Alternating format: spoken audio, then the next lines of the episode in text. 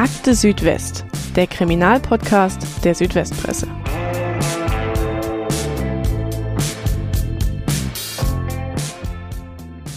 Es ist ein Verbrechen, das am 21. August 2007 mit einem scheinbar harmlosen Anruf aus einer Telefonzelle beginnt. Ein 16-jähriges Mädchen, eine flüchtige Bekannte, bittet den 19-jährigen Yvonne Schneider um ein Treffen. Angeblich um etwas zu besprechen. Als Yvonne am Abend nach dem Handballtraining mit ihr zu einer Streuobstwiese bei Kernen-Rommelshausen im Rems-Murr-Kreis geht, läuft er jedoch seinen Mördern in die Arme. Es ist ein Hinterhalt, der in ein Verbrechen mündet, das nicht nur wegen seiner Brutalität den Atem raubt, sondern auch wegen der Kälte und Abgestumpftheit der jungen Täter und ihrer Helfershelfer. Yvonne wird an diesem Abend zu Tode geprügelt, seine Leiche in den Tagen danach zerstückelt und einbetoniert in Blumenkübeln im Neckar versenkt. Was als Zementmord von Stuttgart in die Kriminalgeschichte eingeht, wirft Fragen auf. Was geht im Kopf junger Menschen vor, die sich zu so einer Tat hinreißen lassen? Was ist das Motiv? Und kann der Haupttäter nach so einem Verbrechen wirklich resozialisiert werden? Darüber sprechen wir heute in einer neuen Folge von Akte Südwest, dem Kriminalpodcast der Südwestpresse. Mein Name ist Roland Müller und heute bei mir ist meine Kollegin Tanja Wolter. Hallo Tanja. Ja, hallo Roland. Tanja ist natürlich keine Unbekannte hier im Podcast. Ihr kennt sie vor allem als Moderatorin im Akte-Team. Sie war aber auch schon mal als Fallexpertin zugange in der Folge um den mörderischen Bäcker von Siegelsbach. Die könnt ihr gerne nachhören, wenn ihr die noch nicht kennt. Heute ist es ähnlich, wobei wir diesmal beide schon mit dem Zementmord zu tun hatten, nämlich ziemlich genau mit zehn Jahren Abstand zueinander. Im Prozess damals 2008 war die Tanja und dann 2018 gab es noch eine Verhandlung um die Sicherungsverwahrung des Haupttäters. Ähm, dort war dann ich im Gerichtssaal. Ja, wir werfen uns heute im Prinzip gegenseitig die Bälle so ein bisschen zu und schlüpfen jeweils sowohl in die Moderatoren als auch in die Expertenrolle. Das hatten wir so auch noch nicht, oder? Nö, hatten wir nicht. Ähm, den ersten Ball, den habe ich schon in der Hand. Und dann legen wir auch gleich los mit dem Fall. Diese Folge wird von der Systemhaus Ulm GmbH präsentiert, eurem Partner für IT-Dienstleistungen, Applikationsentwicklung und Cybersicherheit. Viele von euch arbeiten zurzeit wahrscheinlich im Homeoffice. Aber habt ihr gewusst, dass die Arbeit in den eigenen vier Wänden zum Krimi werden kann? Im Netz sind wir vielen Gefahren ausgesetzt. Das stellt vor allem kleine und mittelständische Unternehmen vor neue Herausforderungen. Wie ihr die Remote-Arbeit richtig absichern könnt und euch gegen Cyberangriffe wehrt, verraten euch die IT-Experten von der Systemhaus Ulm GmbH. Beim Arbeiten von zu Hause nutzt ihr Netzwerke, die nicht vom Unternehmen kontrolliert werden. Deshalb ist es wichtig, die Leitung in die Firma und den Zugriff auf Unternehmensdaten möglichst sicher zu gestalten. Besonders häufig kommen Cyberattacken vor, bei denen Kriminelle gezielt versuchen, ihre Opfer zu täuschen. Zu Hause sind Mitarbeiter dafür oft anfälliger. Statt bei einem Verdacht geschulte Kolleginnen und Kollegen um Rat zu fragen, treffen Angestellte oft eigene Entscheidungen, im schlimmsten Fall die falschen. Wie ihr eure Arbeitsplätze zu Hause und in der Firma wirkungsvoll absichert, erfahrt ihr auf www.systemhaus-ulm.de.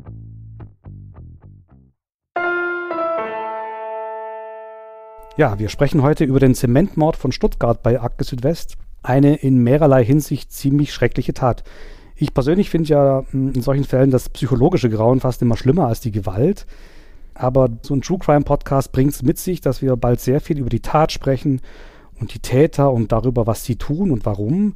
Deshalb lass uns ganz zu Anfang einmal über das Opfer sprechen, über Yvonne Schneider. Wer war er? Was hat er so gemacht? Ja, Yvonne war ein also ganz normaler junger Mann, heranwachsender, damals 19 Jahre alt. Er war Gymnasiast in Kernen, Rommelshausen, einem kleinen Ort ungefähr 15 Kilometer von Stuttgart entfernt. Er hat französische Wurzeln, daher auch der Name Yvonne. Also die Eltern kamen wohl aus dem Elsass, sind irgendwann zugezogen ging da in die zwölfte Klasse, ähm, stand also kurz vor dem Abitur. Er wollte das deutsch-französische Abitur machen. Zu den familiären Verhältnissen, was lässt sich da sagen? Also ganz normale, geregelte Verhältnisse, eher bürgerlich. Der Vater war Musiktherapeut. Er hat mehrere Geschwister gehabt und ansonsten war Yvonne sehr beliebt. Er hatte sehr viele Freunde und er war ein begeisterter Handballer. Also er hat leidenschaftlich Handball gespielt und äh, nicht nur selbst gespielt, sondern auch trainiert. Eine Mädchenmannschaft, war also sehr sportlich und durchtrainiert. Also alles in allem ein äh, junger Mann, der mitten im Leben stand, kurz vor dem Schulabschluss. Er wollte dann wohl Sportmanagement studieren und wer sich da noch konkreter ein Bild machen will von dem Opfer, es gibt bis heute eine Erinnerungsseite im Internet, yvonneschneider.de. Da gibt es auch viele Bilder von ihm, viele Presseberichte von damals über den ganzen Fall. Kann man alles noch dort nachlesen.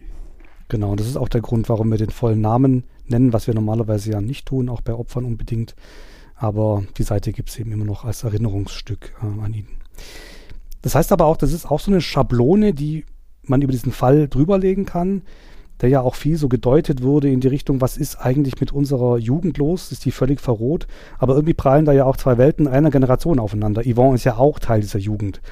Aber er ist eben so eine Art Traumschwiegersohn, so Everybody's Darling, bei dem alles richtig lief. Und auf der Täterseite ist das genaue Gegenteil. Da ist ganz schön viel schief gelaufen. Also prallen irgendwie da auch gesellschaftliche Realitäten einer Generation aufeinander. Klingt ein bisschen hochtrabend, aber. Ja, nee, etwas vereinfacht kann man das durchaus so sagen. Das Opfer kam im Prinzip aus einer heilen Welt, aus dem Bildungsbürgertum, aus geordneten Verhältnissen. Die Täter kamen eher aus schwierigen familiären Verhältnissen. Äh, teilweise waren die Ehen äh, der Eltern zerrüttet. Es gab auch Familien mit Alkoholproblemen. Also dieser Gegensatz, der stimmt schon ein Stück weit. Wir sind also, um darauf zurückzukommen, am Abend des 21. August 2007 in Kernen-Rommelshausen. Das liegt etwa 15 Kilometer östlich von Stuttgart im Rems-Murr-Kreis. Es ist ein schöner Sommerabend und das Opfer, Yvonne S., ahnt wirklich nichts von dem, was auf ihn zukommt, kann aber auch gar nichts davon ahnen. Was passiert an diesem Abend? Ja, alles fängt an mit einem Anruf von diesen 16 Jahre alten Mädchen bei Yvonne. Da ist schon mysteriös, ähm, dass das aus einer Telefonzelle heraus passiert. Man hatte damals, hatten eigentlich schon alle Handys und es gab natürlich auch Festnetz, aber Yvonne wurde aus der Zelle heraus angerufen und das Mädchen hat ihn dann äh, mit diesem Telefonat unter einem Vorwand äh, auf diese Streuobstwiese gelockt, wo dann auch der Mord stattgefunden hat. Das war am Ortsrand von Rommelshausen. Warum hat sie das überhaupt getan? Weil ihr Freund, er heißt Dennis, ein 18-Jähriger, das so wollte. Also er hat es von ihr eingefordert. Yvonne war natürlich völlig arglos, wenn ein 16-jähriges Mädchen ähm, bei ihm anruft und einfach um Hilfe bittet, dann äh, war er in dem Moment auch einfach hilfsbereit wahrscheinlich. Ähm, er musste da ja nicht mit irgendwas rechnen. Und beide haben sich dann abends verabredet und sind dann auch gemeinsam zu dieser Wiese gegangen. Also alles ein bisschen komisch und mysteriös, aber nicht so, dass er wirklich äh, etwas ahnen hätte können. Genau, also er geht dann irgendwie relativ schnell vom Handballtraining abends weg, äh, sagt, er muss noch jemand Nachhilfe geben. Ob das der Vorwand war, unter dem er rausgelockt wurde, weiß man nicht so genau. Und dann kommt es eben zur Tat. Es ist 21.15 Uhr. Was passiert auf dieser Streuobstwiese? Ja, da kommt Yvonne wirklich auf äußerst brutale und kaltblütige Weise zu Tode. Er und das Mädchen, die spazieren dann erstmal an dieser Wiese entlang und dann äh, stehen unvermittelt plötzlich zwei junge Männer vor ihnen. Der eine ist der besagte Freund des Mädchens, also der 18-jährige Dennis, der andere ein Kumpel von ihm. Und Dennis fängt dann wirklich unvermittelt sofort an, mit einem Baseballschläger auf Yvonne einzuschlagen, mit massivster Wucht immer wieder auf ihn wirklich eingeschmettert. Das war also ein regelrechter Gewaltexzess. Und auch der andere Kumpel von ihm hat da mitgemacht, mitgeprügelt, mitgeschlagen, mitgetreten und gegen Schluss ist er mit beiden Füßen in das Gesicht des äh, Opfers gesprungen, auch in den Körper des Opfers gesprungen, bis dieser irgendwann nur noch geröchelt hat und auch irgendwann einfach nicht mehr geatmet hat. Und äh, besonders bizarr war dann auch noch, das kam ja alles erst hinterher durch die Vernehmungen raus, dass der Haupttäter, also Dennis, während der Tat immer wieder zu diesem 16-jährigen Mädchen gegangen ist oder sich an sie gewendet hat, sie umarmt hat, ihr äh, gesagt hat, er tue das alles nur äh, für sie, also ihr seine Liebe erklärt hat. Das ist äh, im Prinzip eine unfassbare Abfolge einerseits von diesen tödlichen Schlägen und andererseits von diesen Liebesschwüren äh, gegenüber diesem Mädchen. Ja, stracker Tobak und wirklich eine völlig bizarre Szene. Das ist auch einer von den Momenten, wo ich meinte, dass das psychologische Grauen fast also mindestens genauso schlimm ist wie, wie die echte Gewalt. Und sie bricht ja eben auch sehr unvermittelt über Yvonne herein. Für ihn ist das Trio eine flüchtige Bekannte und ihm zwei völlig Unbekannte. Was kannst du noch über die Täter sagen? ja, jetzt reden wir erstmal über die drei, die unmittelbar an der äh, Tat beteiligt waren.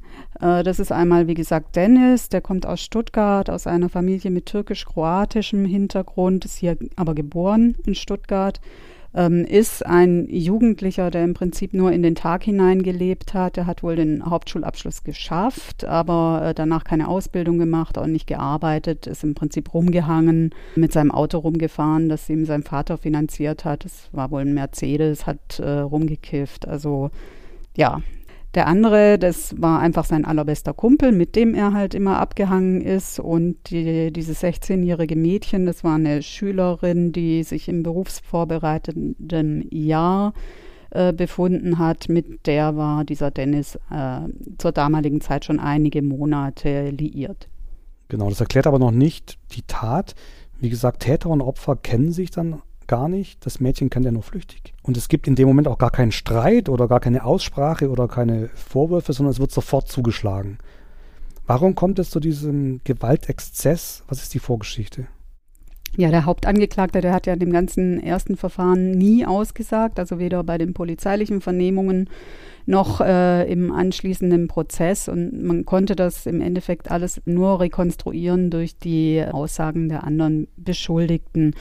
Und im Prinzip geht es äh, letztlich um einen Fall von extremer, krankhafter Eifersucht. Dennis war also komplett fixiert auf dieses 16-jährige Mädchen und die Beziehung mit ihr.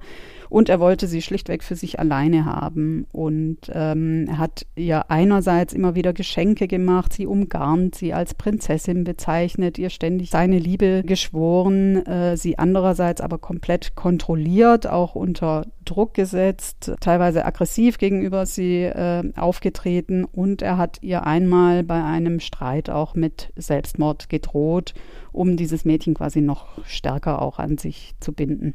Genau, also entweder du bleibst mit, mit mir zusammen oder ja. äh, ich bringe mich um. Also eine Art von toxische Beziehung, offensichtlich. Ja, kann man auf jeden Fall so sagen. Also es muss auch wirklich absurde Szenen gegeben haben. Er hat sie äh, zum Beispiel gezwungen, dass sie alle männlichen Kontakte auf ihrem Handy löscht. Dann musste sie ihre SIM-Karte regelmäßig wechseln, damit äh, nur er sie erreichen kann. Es muss auch immer wieder Streit äh, gegeben haben. Also die haben sich wohl regelmäßig immer mal wieder gezofft, sodass es auch laut wurde.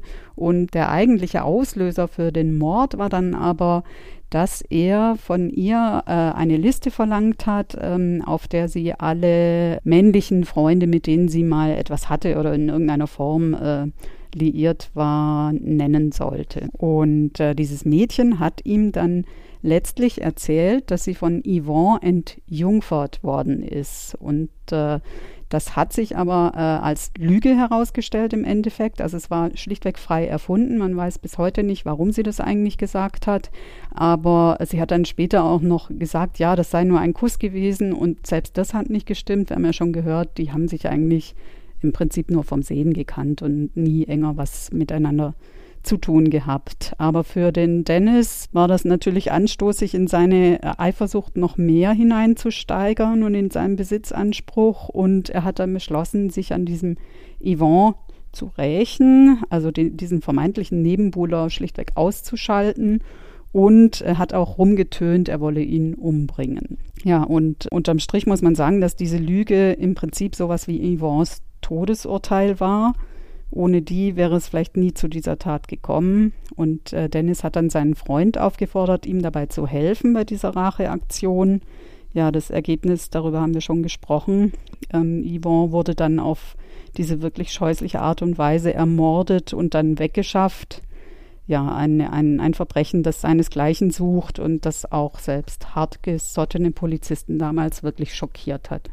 Ja, es ist eine bizarre Geschichte. Wir halten fest, es handelt sich im Grunde um eine tödliche Lüge, die eine Spirale in Gang setzt, die dann in diesem unfassbaren Verbrechen endet. Und was ich auch bemerkenswert finde, es gibt ja diese Liste mit sieben angeblichen Ex-Freunden und angeblich will Dennis die alle umbringen oder zumindest verprügeln oder man weiß es nicht so genau.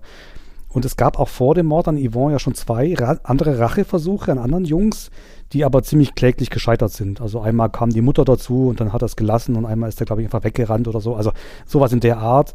Und dann ist der dritte Versuch Yvonne. Und das heißt ja aber auch von den Beteiligten, sind wir wieder beim psychologischen Grauen, von den Beteiligten weiß ja keiner in dem Moment auf der Streuobstwiese, meint er es ernst, zieht er es durch oder war das sowieso alles nur großkotziges Geschwätz? Und dann passiert es aber, und man muss auch dazu sagen, Dennis E. ist bis dato kein Gewohnheitsverbrecher oder Seriengewalttäter, der irgendwie schon mehrere Leute ins Krankenhaus geprügelt hat, keineswegs. Also er ist eigentlich nicht, nicht mal vorbestraft bis dato. Und dann passiert das plötzlich tatsächlich. Plötzlich ist der Mordplan nicht nur Fantasie, sondern real und entfaltet sich. Und man könnte ja jetzt meinen, einer von den anderen beiden wacht auf, schreitet ein, hält ihn noch auf und sagt, Junge, der hat genug oder, oder läuft wenigstens weg, aber nichts davon passiert.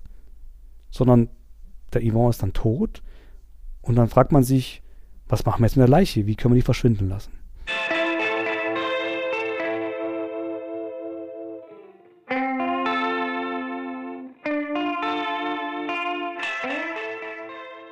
Die eigentliche Tat haben wir jetzt also hinter uns und die ist ja nur wahrlich schon schlimm genug, aber es geht ja noch weiter mit den Unfassbarkeiten und nicht umsonst heißt die Tat ja Zementmord. Das sind also jetzt, wie gesagt, drei junge Menschen und die haben eine Leiche da liegen. Wie geht's jetzt weiter? Ja, da muss man sich jetzt in der Tat warm anziehen, weil diese ganze Kaltblütigkeit und Grausamkeit, äh, die bei diesen Verbrechen an den Tag gelegt wurde, die setzt sich jetzt im Prinzip noch viele, viele Tage fort. Ähm, da kommt also keinerlei Reue auf, da kommt auch mal nicht der Gedanke, oh je, was, was haben wir getan, was machen wir jetzt, sondern die Beteiligten, die agieren im Prinzip wie in eine Art Tunnel, völlig äh, ohne Anteilnahme, total abgebrüht, eiskalt und äh, machen dann in den folgenden Tagen Dinge, die man sich so eigentlich nicht vorstellen kann. Ähm, Yvonnes Leiche wird dann zunächst mal mit dem Auto in eine Halle nach Stuttgart gebracht. Das ist die Lagerhalle vom Vater von äh, Dennis. Der hatte ein Bekleidungsgeschäft und hat da halt äh, Kleidung gelagert gehabt. Und ja, dort lag sie dann auch einfach, diese Leiche, und zwar längere Zeit. Ähm, die äh, Beschuldigten, die haben dann erstmal Videos geschaut, ähm, sich nicht mehr weiter damit äh, befasst, rumgekifft, äh, sind einfach abgehangen. Und irgendwann, äh, nach einer gewissen Zeit, kommt dann aber doch die Frage auf, was machen wir jetzt eigentlich mit der Leiche? Und weil man selbst keine Idee hatte, hat dann Dennis äh, einen älteren Freund äh, um Rat gebeten. Das war ein 23-Jähriger, zu dem er im Prinzip äh, so aufgeschaut hat wie so zu einem größeren Bruder. Und der hatte dann äh, die Idee, zerteilen, einbetonieren und in den Neckar werfen. Also wie in einem Mafia-Film, den dieser 23-Jährige gesehen hatte. Dieser Film war wohl die Inspirationsquelle dafür. Man darf nicht vergessen, keiner weiß zu dem Zeitpunkt ja, was passiert ist. Also Yvonne ist spurlos verschwunden. Er wird von den Eltern als vermisst gemeldet äh, nach kurzer Zeit. Das heißt, das Trio oder inzwischen auch Quartett ist noch nicht aufgeflogen. Niemand weiß, was passiert ist mit ihm und wer die Täter sind. Wie geht es jetzt weiter? Ja, gesagt, getan. Man geht in den Baumarkt, holt sich jede Menge Werkzeug, um äh, das Ganze in die Tat umzusetzen und macht sich dann an das Zerteilen der Leiche. Das geschah alles noch in dieser Lagerhalle erstmal und weil man aber ähm, in diesen Räumen nicht mit Zement herumhantieren konnte, brauchte man eine andere äh, Räumlichkeit. Und dann hat der 23-Jährige eine, eine Freundin gebeten, äh, ob sie ihre Wohnung in Stuttgart zur Verfügung stellen kann ähm, für äh, die anderen Aktionen. Und das hat die dann auch gemacht. Und dann wurden die Leichenteile ähm, mit mehreren Taschen in diese andere Wohnung gebracht, um sie dort einzuzementieren. Das sind dann wirklich Szenen wie aus einem Horrorfilm, die da in den nächsten Tagen stattgefunden haben müssen. Man hat dann versucht, diesen Torso in einer Papiermülltonne einzuzementieren, was dann aber völlig schief ging, weil diese Tonne im Endeffekt dann zu schwer war. Man konnte die nicht mehr aus der Wohnung schaffen. Also hat man diese Tonne im Prinzip wieder aufgeflext, den Torso wieder herausgeholt und ihn letztlich in äh, einer großen Einkaufstasche in einem Waldgebiet irgendwo im Kreis Ludwigsburg verscharrt. Und mit den anderen äh, Körperteilen ist man äh, so verfahren, dass man die ähm, in insgesamt fünf relativ großen Blumenkübeln einzementiert hat. Dann hat man sich den Lieferwagen des Vaters besorgt. Also der war dann, also des Vaters von Dennis, der war dann im Prinzip auch involviert in die Sache. Also der muss wohl gewusst haben, worum es geht und hat dann diese Blumenkübel zu einer Brücke nach Plochingen gefahren und von dort äh, einfach in den Neckar geworfen. Ja, also wir sind ja einiges gewohnt hier im Podcast, aber das ist dann schon ein ziemlich unfassbares Szenario. Da wird dann über mehrere Tage herumgemetzelt. Weitere Details ersparen wir vielleicht unseren Hörerinnen und Hörern einfach. Und genauso dilettantisch wie kaltblütig vorgegangen. Und es finden sich, und das finde ich auch wieder sehr bemerkenswert, es finden sich immer noch weitere Helfer. Der große Bruder, den man um Rat fragt, der dann die Idee hat mit dem Einzementieren, dann sagt er seiner Freundin, du, können wir deine Wohnung haben? Wir wollen eine Leiche äh, ähm, einbe einbetonieren. Und dann kommt noch der Vater und bringt den Lieferwagen. Also es sind dann insgesamt schon sechs Beteiligte, die da mitmachen. Und keiner kriegt Skrupel, keiner ruft die Polizei oder sagt, Leute, ich bin raus aus der Nummer. Ja, das ist äh, dieser ganze Zusammenhalt äh, in dieser Geschichte ohne jede Skrupel, das ist äh, wirklich eine der äh, Sachen, die man da nicht nachvollziehen kann. Aber das zieht sich ja im Prinzip durch dieses ganze Verbrechen. Also eigentlich ist alles von, von der Motivation für die Tat bis äh, zum Schluss äh, im Prinzip völlig irrational, bizarr und auch absonderlich. Aber bei all dem Treiben muss man natürlich oder kann man sich denken, ähm, sowas kann nicht unbemerkt bleiben. Also am 27. August, das war dann sechs Tage nach der Tat, da gab es dann in äh, dem Haus, wo die, sich diese Wohnung befand, Beschwerden von Nachbarn, weil es dort wirklich unerträglich gestunken haben muss. Und der Hausmeister kam dann, dem wurde es schon im Gang vor dieser Wohnung übel. Er hat dann sofort die Polizei gerufen, weil er schon ahnte, da muss irgendwie eine Leiche drin sein. Und äh, die Polizei kam dann, hat die Wohnung geöffnet, hat die Leiche natürlich nicht mehr gefunden, aber jede Menge andere Geschichten wie diese Tatwerkzeuge, die noch voller Blut waren, Zement, äh, an denen noch der Leichengeruch haftete, dann diese aufgeflexte Altpapiertonne, äh, es gab Fliegen, es gab Leichenwasser in Plastiktüten, also ein Bild des Grauens hat sich auch äh, ohne diese Leiche dort äh, gezeigt. Und die Ermittler, die wussten natürlich erst, es muss dort ein Verbrechen stattgefunden haben, wussten aber zur damaligen Zeit ja auch immer noch nicht, ähm, um wen es geht, äh, wer könnten die Täter sein, wer ist überhaupt das Opfer. Und die Mieterin dieser Wohnung, die ja die Räume zur Verfügung gestellt hatte, die hat äh, schließlich die Polizei auf die Spur einmal von Yvonne Schneider, dem äh, Opfer, gebracht und auf die drei beziehungsweise vier Beschuldigten in dem Verfahren dann. Genau, und dann wurden auch die Leichenteile irgendwann aus dem Neckar gefischt unter großem Medieninteresse. Davon gibt es auch noch Nachrichtenaufnahmen von damals. Okay, jetzt haben wir es also geschafft. Das Schlimmste haben wir hinter uns für diese Folge. Also können uns ein bisschen entspannen. So schrecklich die Geschichte mit der Leiche auch ist und so sehr wir das Zerstückeln als zutiefst unmenschlich empfinden, was es natürlich auch ist, die Juristen sind ja ein bisschen speziell. Ähm, und für die juristische Bewertung von solchen Fällen ist es fast irrelevant. Das nennen die nüchtern Nachtatverhalten, also das Verschwinden lassen der Leiche wird juristisch eher als praktisches Problem für den Mörder gesehen und nicht unbedingt als wahnsinnig relevant fürs Strafmaß oder die Bestrafung eben. Und wir haben ja auch erfahren, dass neben den Tätern auch noch einige andere Menschen beteiligt waren, die Leiche verschwinden zu lassen. Doch auch für Helfershelfer von Mördern ist das überraschenderweise nicht in allen Fällen wirklich strafbar. Und warum das so ist, erklärt uns nun unser Kollege Moritz Klaus. Eine Leiche zu beseitigen ist meistens strafbar, auch dann, wenn man dabei hilft, um die Straftat eines anderen zu vertuschen. Juristisch gesehen handelt es sich um eine sogenannte Strafvereitelung. Ein anderes Beispiel dafür wäre, wenn man einem Täter ein falsches Alibi verschafft oder wenn man einen gesuchten Verdächtigen vor der Polizei versteckt. Wer die Vereitelung vorsätzlich begeht, dem drohen laut Gesetz bis zu fünf Jahre Haft oder eine Geldstrafe.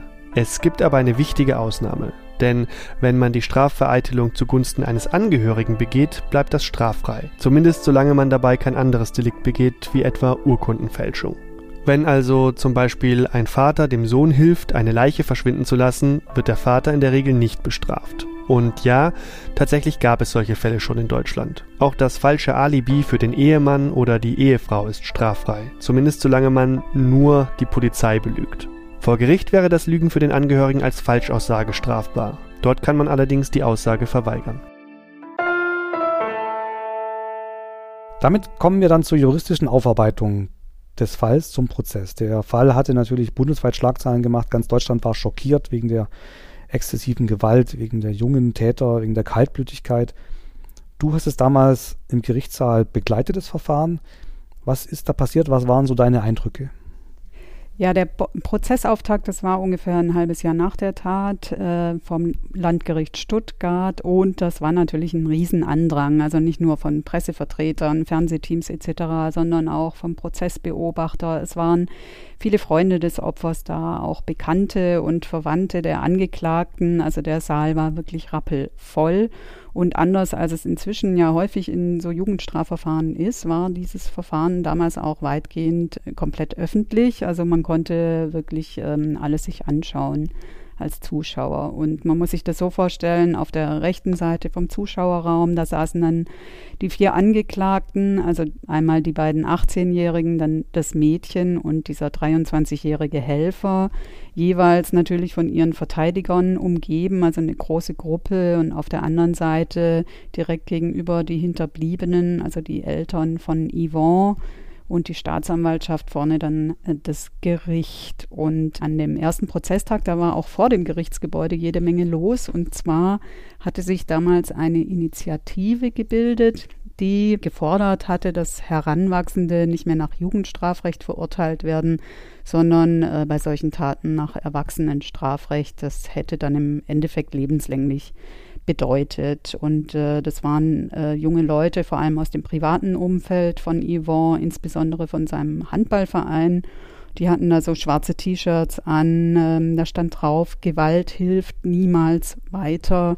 Und äh, diese Initiative, die hatte damals auch äh, zigtausende Unterschriften gesammelt und an die Politik übergeben, äh, um ihre Forderungen durchzusetzen. Da ist aber auf politischer Ebene dann nie was passiert.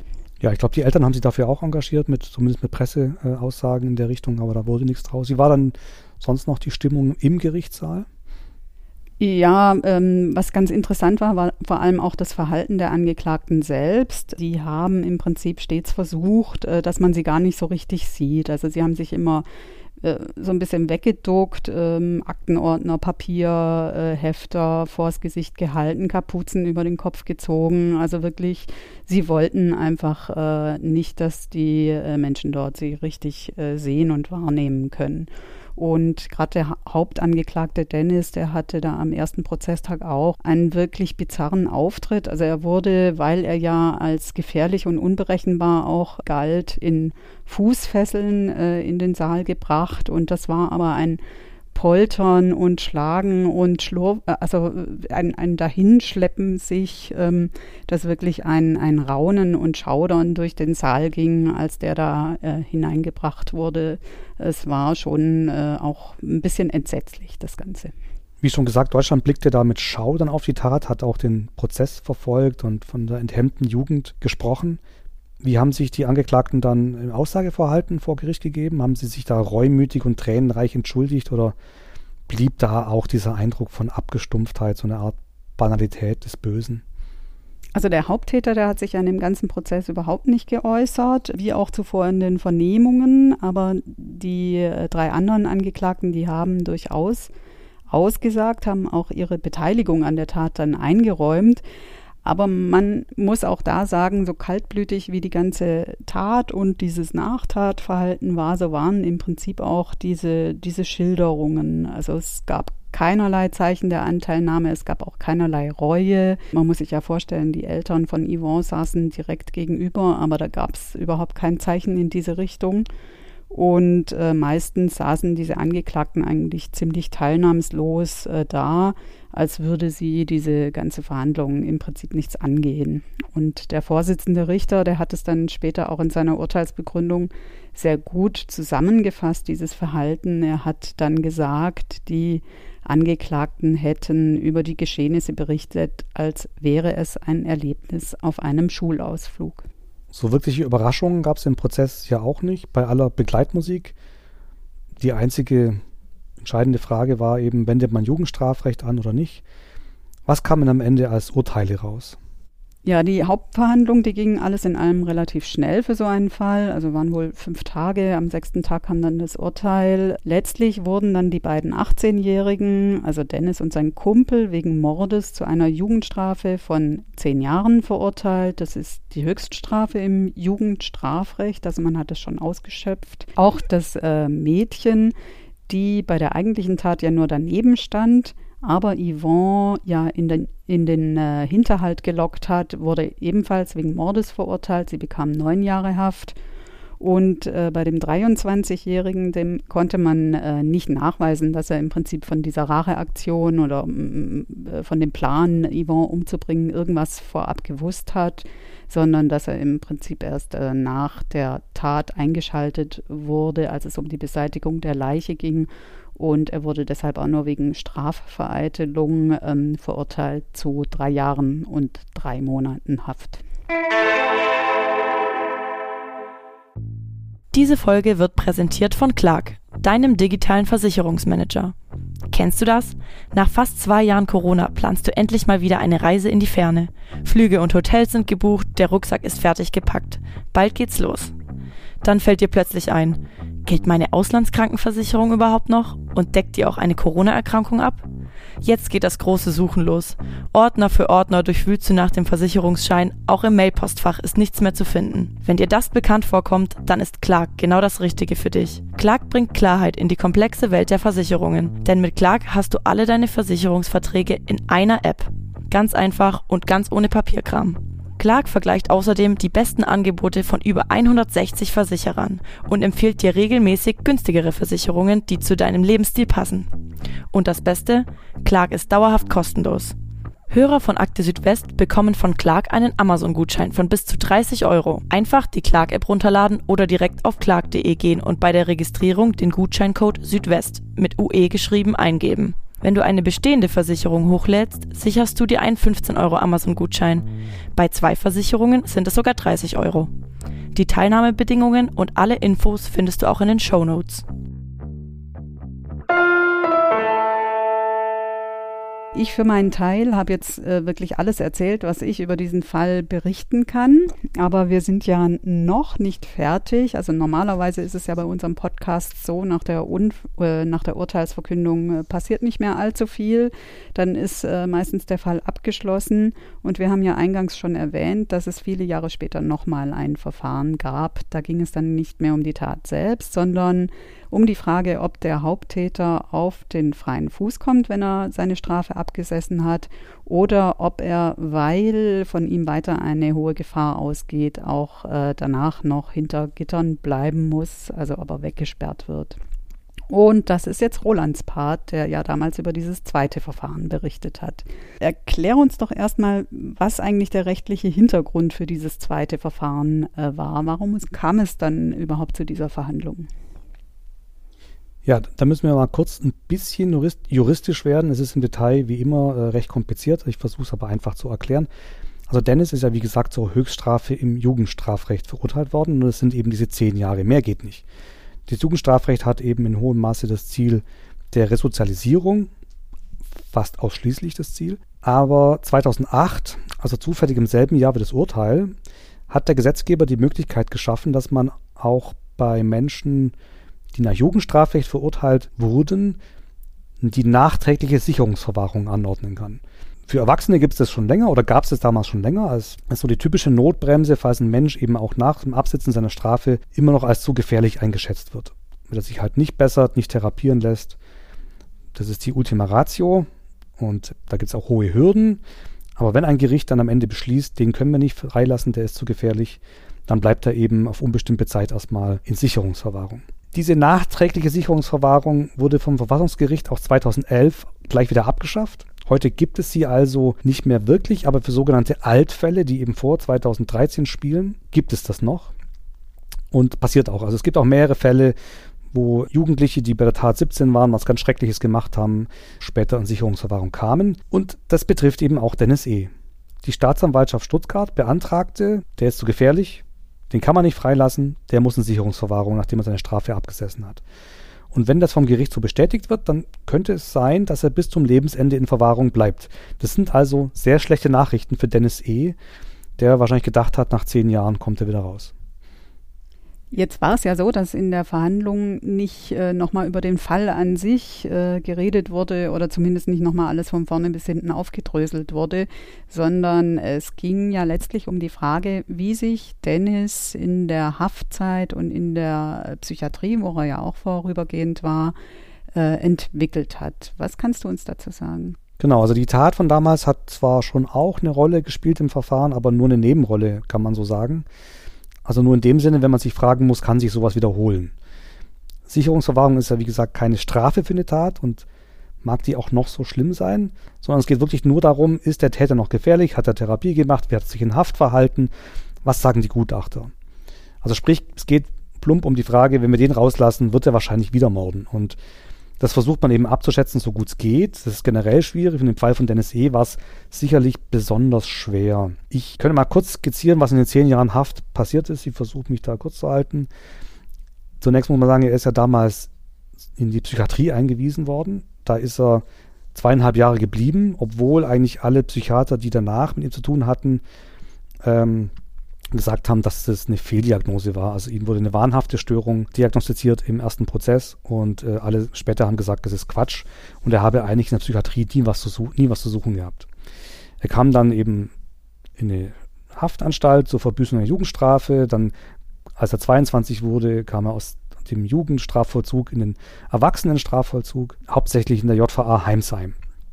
Und er war da auch eine ganze Zeit relativ unauffällig, hat da mitgearbeitet, also quasi Arbeitsdienste gemacht, ganz normal, wie im Knast eben so üblich, war aber immer auch sehr zurückgezogen, hat wenig Kontakt zu anderen Häftlingen gehabt, nie eine Therapie gemacht, keine Aufarbeitung der Tat gemacht und das ändert sich im Grunde bis zum Schluss auch nicht so richtig. Es gibt dann eine Phase, so 2014, 2015, wo etwas gekippt ist, wie man im Prozess dann sagte, wo dann eine katastrophale Zeit begonnen hat. Und die hat die Gutachter und auch andere Beteiligte im Verfahren dann ziemlich beschäftigt, weil er da im Prinzip eskaliert ist. Er hatte Zugang zu Drogen, wie es im Gefängnis nicht unüblich ist, und ist dann nachts auch aufgrund von der Medikation wahrscheinlich völlig ausgerastet, hat in seiner Zelle randaliert, gebrüllt, mit den Fäusten so stark gegen Wände und die Tür geknallt, dass er immer blutige Hände hatte, er war, war ziemlich außer Kontrolle. Und die Gutachter haben sich schon ähm, sehr gewundert, weil er äh, ein ADHS-Medikament, also im Endeffekt Ritalin, bekommen hat, und zwar das Vierfache der Höchstdosis. Und da haben sich alle gedacht, wie kann das sein? Es ist völliger Irrsinn. Das fassen sie nicht, weil auch bekannt ist, dass es solche Nebenwirkungen auslösen kann. Und es geht in dem Fall ging es bis hin zu Wahnvorstellungen.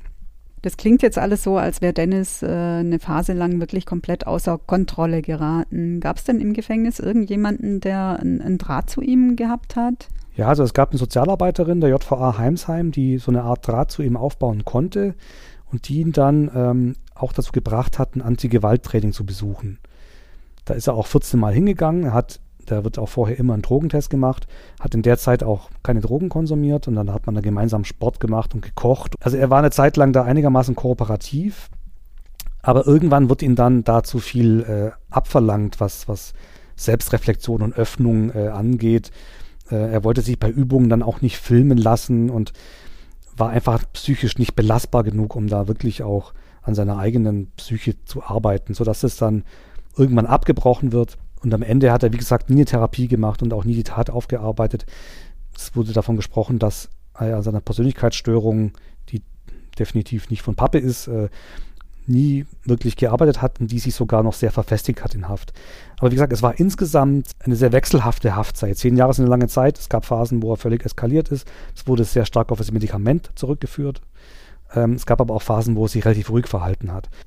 Ja, jetzt ist ja bei solchen Gerichtsentscheidungen äh, über Sicherungsverwahrung äh, spielen ja vor allem Gutachten eine entscheidende Rolle. Das heißt, es gibt psychiatrische Sachverständige, die äh, bewerten, wie sich denn die Persönlichkeit eines Täters während dieser Haftzeit äh, entwickelt hat. Also ob zum Positiven, zum Negativen, ob es äh, Stillstand gab.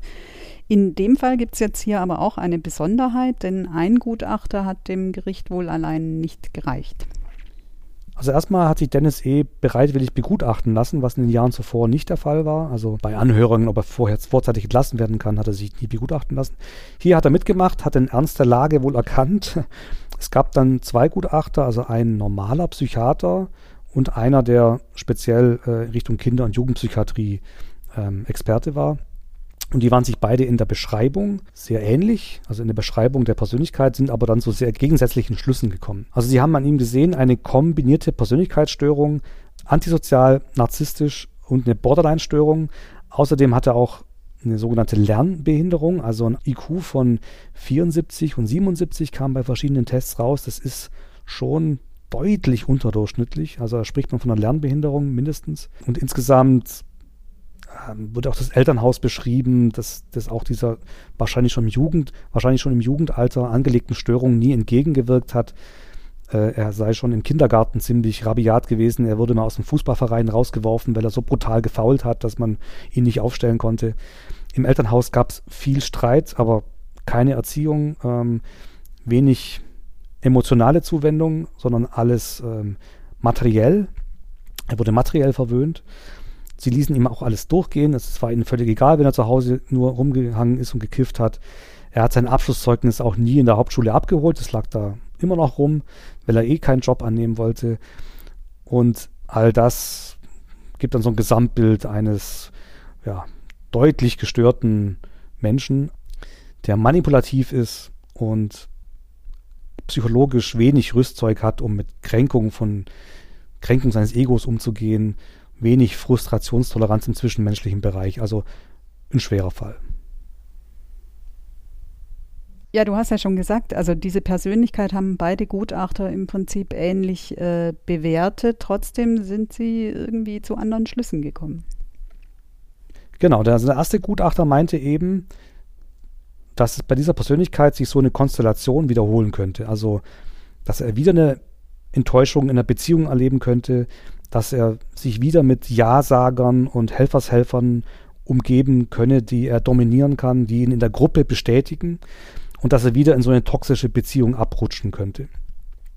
Der andere meinte eben, dass es das sehr unwahrscheinlich findet, ähm, dass eben die Dinge sehr typisch für ein Jugendalter sind, also für eine verzögerte Reife und so.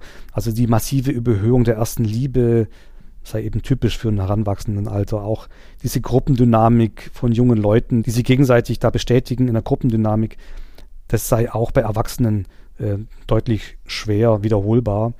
Und alle sind aber auch davon ausgegangen, auch später das Gericht, dass die Gruppe eben extrem wichtig war für die Tat, dass also er alleine die Tat nie hätte begehen können, sondern das schon in der toxischen Konstellation dieser Beziehung in der Gruppe so entstanden ist. Und da hat eben der zweite Gutachter gesagt, nee, das kann sich nicht wiederholen.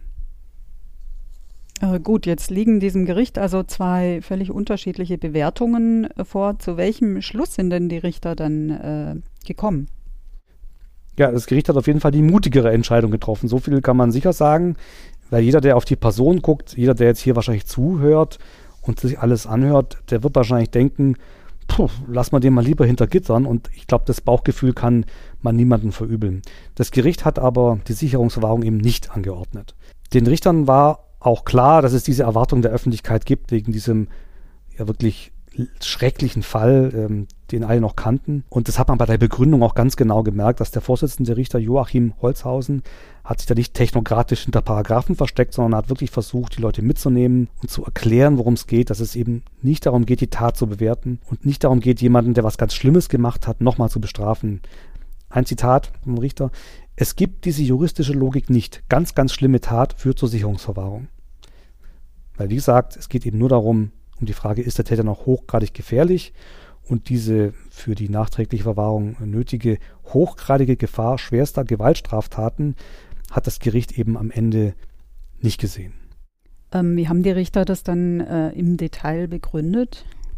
Also im Wesentlichen haben sie sich an die Argumente des zweiten Gutachters gehalten. Ich habe die Persönlichkeitsstörung schon beschrieben, die braucht man, braucht man nicht wiederholen. Aber trotzdem, und das ist eben auch ein wichtiger Punkt, habe Dennis E. selbst in diesen extremen Phasen in der Haft, in, der, in denen er unter Medikamenteneinfluss außer Kontrolle schien und randalierte, selbst an Wahnvorstellungen litt. Er hat sich auch selbst verletzt in dieser Zeit. Ähm, selbst da habe er nie andere angegriffen, sei also nie gewalttätig gegenüber Mithäftlingen geworden und nie gewalttätig gegenüber Justizvollzugsbeamten. Also er könne sich selbst dort wohl kontrollieren. Er habe auch keine Karriere als Gewaltverbrecher hinter sich und dann wurde auch, wie gesagt, nochmal diesen Einfluss, dieser Einfluss der Gruppe betont. Und die Frage, ob sich so eine spezielle Konstellation wiederholen könne, sei eben zu spekulativ. Auch das ist ein Zitat vom Richter. Spekulieren darf eine Strafkammer nicht. Sie sind sich aber völlig im Klaren, dass der natürlich, dass Dennis E. natürlich eine schlechte Prognose hat, was sein generelles Verhalten angeht. Man müsste weiter mit Drogendelikten rechnen, damit sei eigentlich so sicher wie das Arm in der Kirche. Man müsste vielleicht auch mit Körperverletzungen rechnen und vielleicht mit Kleinkriminalität, aber mit Mord, ähm, so weit wollten sie einfach nicht gehen. Sie haben sich dann schwere Entscheidungen, auch enge Entscheidungen mit Sicherheit, im Zweifel für die Freiheit entschieden. Weißt du, was äh, anschließend dann mit Dennis passiert ist, als er aus dem Gefängnis entlassen wurde? Ja, also erstmal ist die Entscheidung natürlich nicht mit wahnsinnig viel Verständnis aufgenommen worden in der allgemeinen Öffentlichkeit. Aber vielleicht hat, ähm, das ist eine kleine Unterstellung ans Gericht, aber vielleicht hat es die Entscheidung etwas leichter gemacht, dass dem Gericht und auch allen Beteiligten klar war, dass Dennis E. eben nicht in Deutschland bleibt, sondern abgeschoben wird. Das hatten nämlich die Justizbehörden schon lange vorher angestrengt, die Staatsanwaltschaft im Wesentlichen, äh, weil er nämlich ein türkischer Staatsbürger ist, gab es die Möglichkeit, ihn direkt nach Verbüßung der Haft abzuschieben. Er ist zwar in Stuttgart geboren, er war nie wirklich länger in der Türkei, hat da auch keine nennenswerte Familie. Er kann wohl nicht mal die Sprache so richtig, also man hat ihm im Knast auch mal einen türkischen Sprachkurs angeboten. Aber trotzdem war er aus Gründen ich glaube, der Vater wollte das unbedingt türkischer Staatsbürger und deswegen konnte er abgeschoben werden. Und das ist dann auch wenige Wochen nach dem Urteil passiert.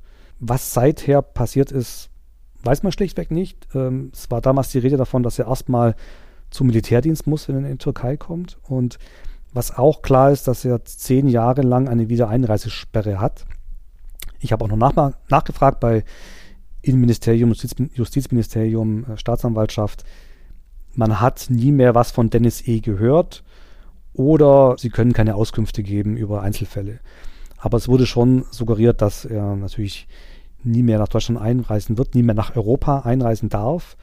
Und selbst diese zehn Jahresfrist kann in Einzelfällen inzwischen aufgehoben werden. Und das Ministerium hat gesagt, es wurde auch in Einzelfällen getan. Ob sie es in diesem speziellen Fall getan haben, weiß ich nicht. Aber man kann sehr stark davon ausgehen, weil Innenminister Strobel hat diesen Zementmord immer auch als Grund genannt, ähm, warum diese, Ein diese Wiedereinreisesperre von zehn Jahren fallen muss.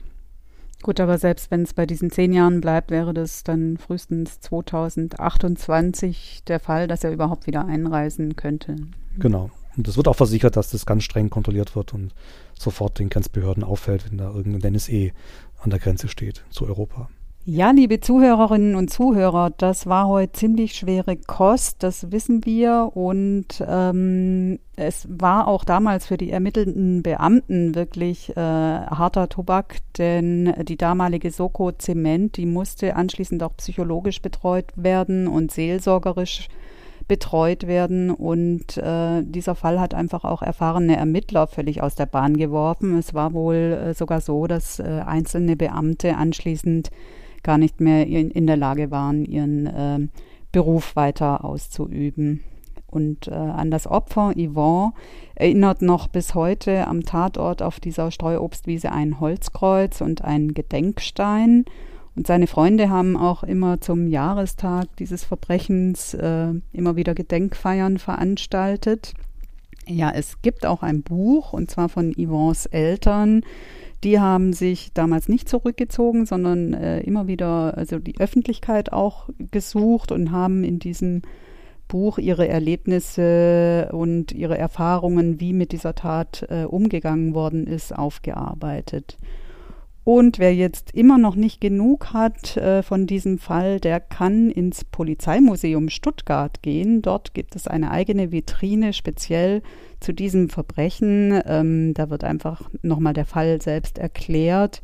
Und es sind auch die Originaltatwerkzeuge dort ausgestellt ja, äh, schwer nach so einer Geschichte ein adäquates Schlusswort zu finden. Mal wieder ein Fall, der an Sinnlosigkeit kaum zu überbieten ist. Hatten wir auch schon einige in diesem Podcast. Und vielleicht ist, wie bei unserem letzten Fall, der Mord an Maria Ladenburger auch vielleicht das Einzige, was man sinnvoll tun kann nach so einem Verbrechen, irgendwie den Opfern ein gutes Andenken zu bewahren. Und das ist vielleicht etwas, äh, was die Familie und Freunde von Yvonne Schneider in dem Fall auch tun. Dann sage ich von meiner Seite vielen Dank, Tanja, für die gemeinsamere Experten- und Moderatorrolle fürs Wiedereintauchen in den alten Fall. Vielen Dank auch an euch da draußen fürs Zuhören und dann sagen wir Tschüss und bis zum nächsten Mal. Ja, Tschüss auch von mir. Wenn ihr Feedback, Anregungen oder Ideen für Fälle habt, schickt uns gerne eine E-Mail an podcast.swp.de. Und wenn ihr gar nicht genug bekommen könnt von spannenden Kriminalfällen aus The Land, wie man heute sagt, dann schaut mal auf unserer Webseite vorbei unter swp.de/crime. Dort gibt es nicht nur Infos zu unserem Podcast, sondern auch Artikel und Interviews rund um Crime in Baden-Württemberg. Und ihr findet dort auch einen Newsletter. Wenn ihr den abonniert, verpasst ihr nichts mehr rund um Akte Südwest.